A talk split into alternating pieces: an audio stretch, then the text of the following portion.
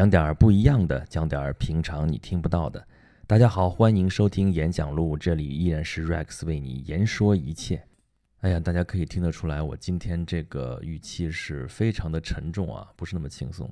呃，为什么呢？因为今天咱们世界上发生了一件不那么轻松的事情，就是啊，早晨起来一看啊，手机上无数条消息都在说巴黎发生了暴恐袭击啊，到截止到现在。啊，经过核实，已经有一百多人遇难了啊！这个啊，法国也是在一九六二年之后啊，第一次启动了全国范围内的紧急状态。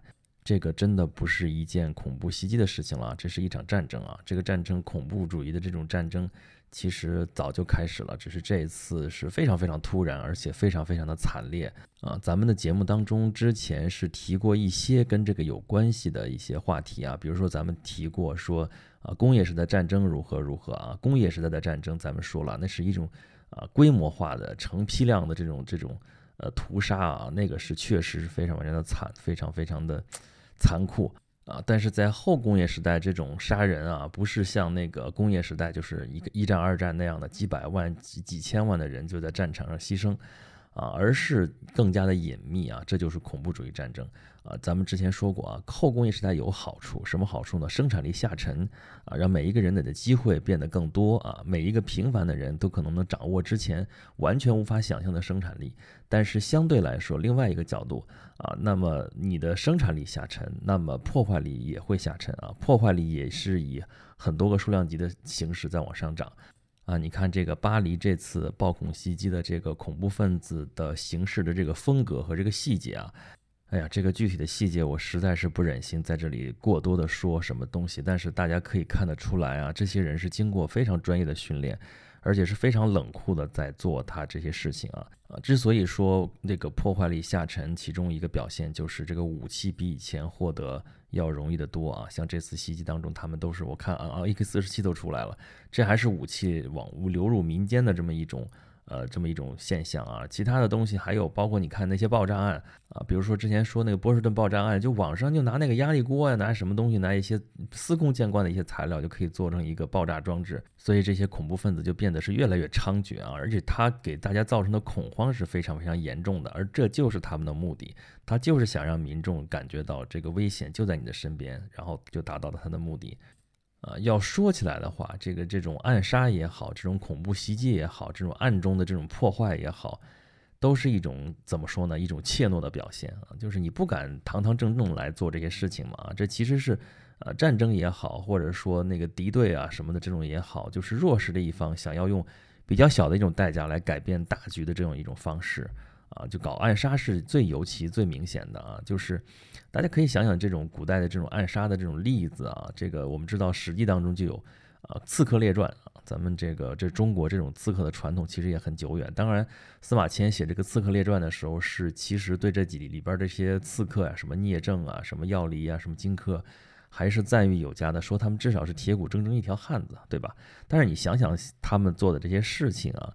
这个刺客他为什么要出此下策呢？为什么要去行刺呢？啊，最典型的例子就是荆轲嘛，对吧？燕太子丹，那燕国是个弱国，咱们之前也提过啊，说燕国虽然是在那个战国七雄当中，但是一直被称为弱燕，啊，但是他离秦国比较远，所以灭六国的时候灭他的时候比较晚，啊，但是你想挽回也已经挽回这个大势基本上不可能了。然后这个时候像燕太子丹。这种人他就会想一些下策啊，他已经在战阵上已经没有办法了，打仗已经没有办法了，就找到像荆轲这样的人去刺杀秦始皇。然后呢，这个荆轲其实也是，哎，抱有幻想啊，他老想说你那个返回这个六国侵占的六国的土地啊，老是有这种目的啊。他其实当时如果是奋力一击，图穷匕首现的时候直接刺杀，就什么可能也成了。但是就算他成了。他能改变什么样的大局吗？啊，可能秦始皇可能死了，但是秦国他可不是说就这秦始皇一个人把这个六国给灭掉，统一天下的，他可是经营了好几代人，这个有那么上百年、几百年的时间，恨不得才达到现在这样一个局面。对于天下大事已经没有什么意义了。所以这《刺客列传》都是说啊，这些人很讲究仗义嘛，对吧？很那个讲义气，但是。唉，这是也是喟然长叹一声吧，啊，确实有些刺杀也改变了一些历史的方向，比如说甘地被刺杀，比如说肯尼迪被刺杀，不是，比如说马丁路德金被刺杀，但是对改变的这个局势啊，只是在局部上有所变化，但是。呃，对于整个历史的进程，嗯，我们说大势所趋啊，什么什么这些事情，其实没有什么大的影响啊。但是尽管如此，这个刺客啊，这种暗杀活动啊，这是一直就是从来没有消失过啊。我也是在密切关注的这个事态的发展，还有这个各个方面的表态，然后就在想，回想这十几年吧，咱就不多说了，就这十几年的各世界各地发生的这些恐怖袭击案啊，实在是感慨良多啊。啊然后我就想到了一件事情啊，就是说啊，这次的事情的起因可能是因为这个世界西方世界啊，在打击这个呃 ISIS，就是伊斯兰国这个事情，然后遭到了报复啊，怎么怎么样。然后我就想到了一个在历史上曾经出现过的这个伊斯兰教的一个派别啊，他们就是以这种暗杀呀、这种呃行刺啊这种活动而著称于世的。啊，甚至的著名到什么程度呢？就是英文里边“暗杀”这个词叫什么？叫 “assassinate”。“assassinate” 这个词的词根呢，就是这个教派的这么一个名称，叫什么？“assassin”，叫我们中文翻译成阿萨辛派。啊，这个可是鼎鼎大名啊！如果大家读过金庸的小说的话，有一本书叫做《倚天屠龙记》啊。这个《倚天屠龙记》里边，哇，了不得啊！有个明教教主张无忌，他是武功盖世。张教主武功天下第一啊，就算他不是天下第一，他说是第二，没人敢说是第一啊。这个张教主的武功渊源啊，主要是两个来源啊。一方面肯定就是中土武功啊，这个是九阳神功啊，这个咱就不说了啊，这个非常厉害，这是一个呃根基扎得非常非常牢啊。另外一系就是他明教的武功啊，明教的武功，呃，最著名当然是乾坤大挪移了，是吧？他练到第七层啊，这个历史上从来没练没达到过啊，没有教主能练到那么高层。啊，就是因为他有九阳神功的底子，然后另外呢，有一有一些武功从哪儿来的呢？就是从那个明教的这个教派当中的圣物，叫做圣火令，从这上面下来的武功啊，这个上面刻着这个武功，据说是一个叫山中老人霍山他创造的啊。这个霍山呢，他是波斯人，他在深山里面建了一个城堡啊，然后他还有他的教派啊，就在这个生活的这个城堡里面啊，所以。他被称为山中老人啊，他最最著名的事件就是他这个教派的人都非常善于刺杀啊，善于暗杀啊，所以他的武功颇有独到之处啊。当然后边这半截武功有独到之处，这就是武侠小说在这编的了啊。但是呢，暗杀这件事情确实是真的啊。这个人啊，霍山这个人也也确实是有的啊。小说里边把他写成了叫霍山啊，但是。啊，他那个姓名的发音，我们现在一般按照我们现代汉语来翻译的话，一般叫做哈桑，啊，这个就大家很清楚了，这是一个穆斯林啊。虽然他是波斯籍的，他是波斯人，但是他是穆斯林，而且他是穆斯林的这个什叶派。我们知道，穆斯林世界里边最大的两个流派啊，一边是逊尼派，一边是什叶派。哎呀，具体这个事情到底什么区别，咱在这期节目里边就不说了啊啊！这两派之间这个教派冲突是渊源已久，这个到现在已经有一千多年的这个梁子已经结了一千多年了，彼此之间纷争不断啊。我们现在这个穆斯林世界大概占百分之九十的信徒都是逊尼派的，啊，占少数的是什叶派的。但是历史上并不一直如此啊，就是在这个山中老人时代的时候的之前这个哈里发都是什叶派的。啊，但是后来就是变成了这个逊尼派的，好吧？我这说的再多了就跟绕口令似的了啊！怎么说呢？你就知道一点就行。这个山中老人霍山或者叫哈桑，他实际上他是什叶派的啊。那么他的敌人主要就是逊尼派穆斯林啊，这是在穆斯林内部是这样啊。那么另外的敌人是谁呢？大家想想他生活的时代啊，他生活在大概十二世纪左右，那正是十字军如火如荼的时候，所以他的敌人啊就是。呃，或者说他，因为他是以暗杀著名的，那么他暗杀的目标呢，一方面是逊尼派的一些高官，或者说是首脑型的人物啊，另外就是一些十字军的一些领袖式的人物。这个金庸小说里边写的很玄乎啊，说这个山中老人怎么自创武功啊，怎么怎么厉害，怎么怎么着，但实际上哈桑本人或者说霍山本人。他是不会什么武功的啊，他本人其实是一个学者啊，所以他那些暗杀活动什么的也都肯定不是他本人去啊。但是呢，他就是啊住在自己的那个城堡里边，那个城堡有个著名的名字叫做鹰巢啊。这个啊，当然是那个阿拉伯语翻译过来的啊。他住在这个鹰巢里边，据说是这个鹰巢建好了之后，三十五年之间他就从那个山上就没有下来过，所以他都是啊派人下去搞这种暗杀、搞这种刺杀的活动啊。他控制了一个非常庞大的这个暗杀这个组织网络啊。这个他不是只有这个鹰巢这一座城啊，这个鼎盛时期有几百座城啊，一百多座还是几百座这个城堡都是仿照的类似这种这个鹰巢的这个形制来建的。啊，这个城堡是建在山里边嘛，这个是易守难攻啊，所以周围的这些国家对他也没什么办法。那他的武器就是，就是刺杀。这个刺杀是让人防不胜防，而且他刺杀不光是悄无声的把你干掉了，所以他一定是要选择一个人多的地方。就是你说他就是一个恐怖主义的一个老祖宗，他就是要给大家制造这个恐怖气氛，所以经常就是找人多的地方搞暗杀。所以。啊，那那伊斯兰世界里边，你什么地方人最多呢？那就是清真寺，所以经常在清真寺搞这种暗杀。所以他当时就是，他是要通过这个刺杀这个活动啊，不光是要震慑这个敌人啊，而且是，呃，要影响民众啊。就是一方面他杀的都是，啊，告诉大家说你这些人都是罪有应得啊。另外一个说啊，我这个也是有去无回，让大家在众目睽睽之下，这个我来搞了暗杀，我把他给杀掉了。而且这些刺客多半就。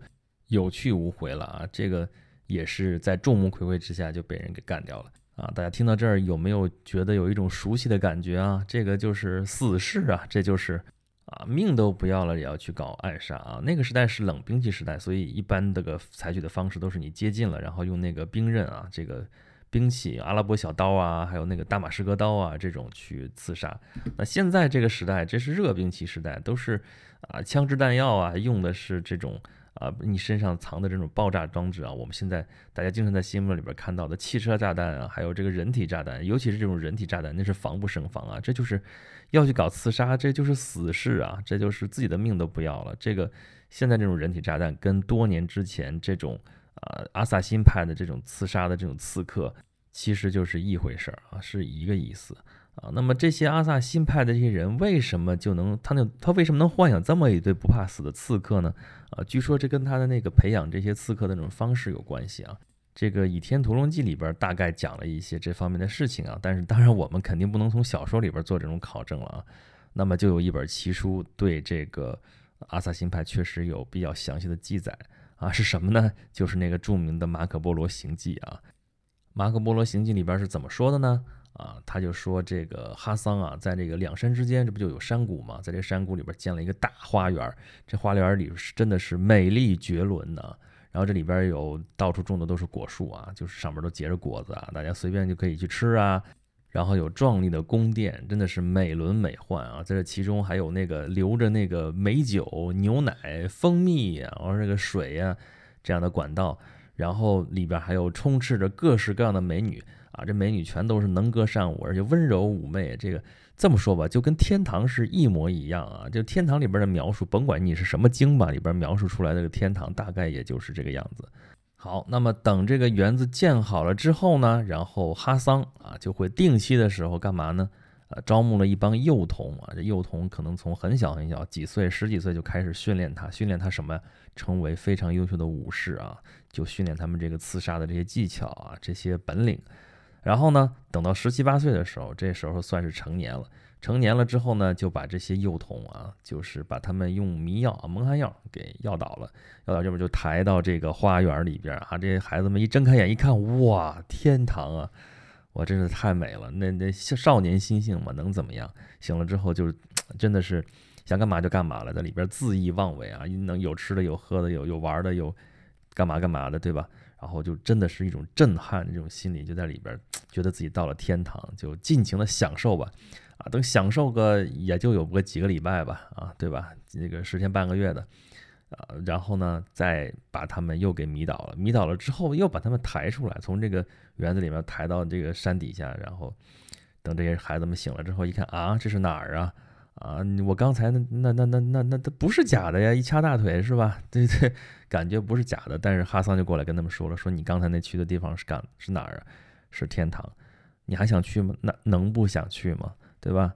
那说那就告诉你了，说你就执行我的任务去。你执行我的任务成功了之后，你就能再回到天堂。这个天堂的感召力可就不是一般的世人那种感召力了，一般的我们都是想象，凭想象说怎么怎么样，但他这个是这些年轻人，这些啊已经这时候已经不是幼童，这些少年吧，少年就他们见识过，说他们觉得天堂是什么样子，所以他们纷纷。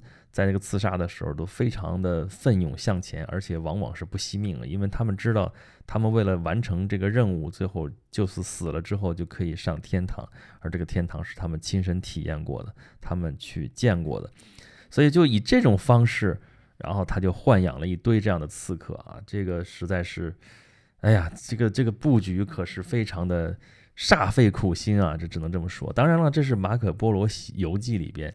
写的这个故事，但是《马可波罗行记》本身这个事情就要打一个问号啊！我们现在还在争呢，说马可波罗这这哥们儿到底到没到过中国呀？这个现在研究好像多半认为他其实根本就没到过啊，那就是能吹牛啊！因为好多里边说的细节什么都对得上，但是有些很显而易见的东西他就说的不对。啊，这这这个事情它的真伪咱们回头再说。但这是马可波罗游记里边记载的这么一个关于阿萨辛派、关于山中老人的这个故事。啊，关于这个阿萨辛派还有很多其他的一些很富有传奇色彩的故事啊。比如说有这么一个，就是说啊，当年这个哈桑是为了向这个苏丹的使臣啊，苏丹是谁啊？苏丹就是啊伊斯兰世界里边这个世俗的领袖啊，相当于基督教世界的这个国王啊，king 啊。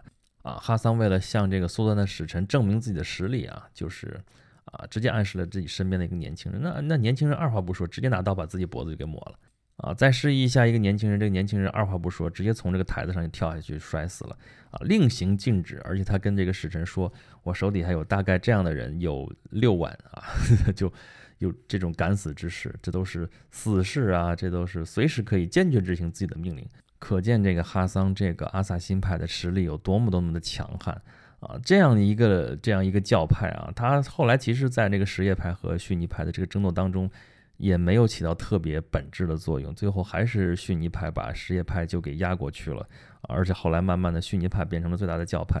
但是这一个流派，这个阿萨辛派，这个确实是。啊，周围的人是谈之色变，而且慢慢的，他的一些人变成了一个相当于是一个国家啊，就是相当于是个刺客国。这国家并不大，人也并不多，但周围的所有的人对他都颇为忌惮啊。这个以至于说，就是人出门的时候都得必须穿戴好盔甲，你真的不知道什么时候就遇刺了啊！连伟大的萨拉丁王都躲不过去啊！萨拉丁当年是这个伊斯兰世界里边非常强悍的这个世俗国王了。但是他都是被暗杀过两次，而且他最后想要征剿这个这个阿萨辛派，然后派了大军过去围困这个鹰巢城，到最后也没有办法，也没有打下来，也只能是不了了之了。所以你就知道他到底这个实力有多么的强悍啊！但是就这么强横的这个阿萨辛派，最后还是碰到了自己的克星啊，也是因为他的这个啊理念发生变化了，之前只是搞暗杀。搞这个刺杀啊，刺杀都是那个敌人的这个高级领袖啊，就是这叫什么啊？擒贼先擒王，对吧？叫斩首行动，其实是。但是后来他有点无差别了，开始袭击商队啊，开始干嘛的？这事儿周围都是真的是非常的恐慌啊啊！这时候他的克星来了，是什么人呢？就是蒙古人啊！蒙古人西征的时候，这个这个伊斯玛仪派，就是这个阿萨辛派，老是出来捣乱啊。这个拔都西征的时候，这个蒙哥汗也跟着啊。后来是蒙哥汗，那时候还不是大汗。然后那个见到某一个什么什么城的大法官过来见他的时候，看他啊，这个浑身上下全都包的严严实的，就是锁子甲呀什么。这个说，那你怎么弄成这样啊？说我这要不这样的话，我恐怕挡不住这个伊斯玛仪派的这个匕首啊。这个蒙哥听了之后非常的愤怒啊。后来他当大汗了之后，就开始布置要把这个这个阿萨辛派要给干掉啊。后来执行这件事情的是谁呢？是序列兀。啊，序列兀当年带着这个蒙古铁骑是渡过阿木河，挺进波斯，然后在这个他是后来在伊朗这地方建了伊尔汗国，然后他就把这个啊这个伊斯玛仪派，也就是这个阿萨辛派就给干掉了。他一开始说是你投降吧，你投降之后我保证你的这些成员的安全啊。最后这一代的这个山中老人啊，就是因为他也是一代一代这个传下去的嘛。就答应了这个条件，但是后来蒙古人把这些等他们投降了之后，把所有这些城堡全都夷为平地之后啊，还是把这些人全给干掉了，而且是连小孩子都不放过啊，这蒙古人确实是狠了点儿啊，但是当时中东的所有的这些部族啊，这些国家都是拍手称快啊，觉得蒙古人总算是干了一件好事儿啊，因为你如果不是把这个阿萨辛派消灭掉的话，那暗杀这种事情你还真不知道哪天就会落到自己的头上啊，所以我们今天讲的这个阿萨辛派，这是刺客，这是暗杀这件事情的老祖宗啊啊，他也是伊斯兰教的一个流派，一个极端组织。啊，这个组织在几百年前就已经覆灭了，覆灭的干干净净了。但是啊，他给英语世界留下了“暗杀”这个词儿啊，assassinate 啊。而且我们看到现在这个巴黎暴恐事件啊，我们隐隐约约闻到了一股这种气味啊，这个气味是非常非常不好的。我们希望它不要再继续流传下去。好了，今天我们是讲了一个颇为沉重的话题啊。啊，如果大家对我讲的这东西还比较感兴趣的话呢，可以关注我的微信公众号“轩辕十四工作室”啊，在里边可以尽情的吐槽啊，尽情的给我提建议。好吧，今天的节目就到这里，咱们下期节目再见吧。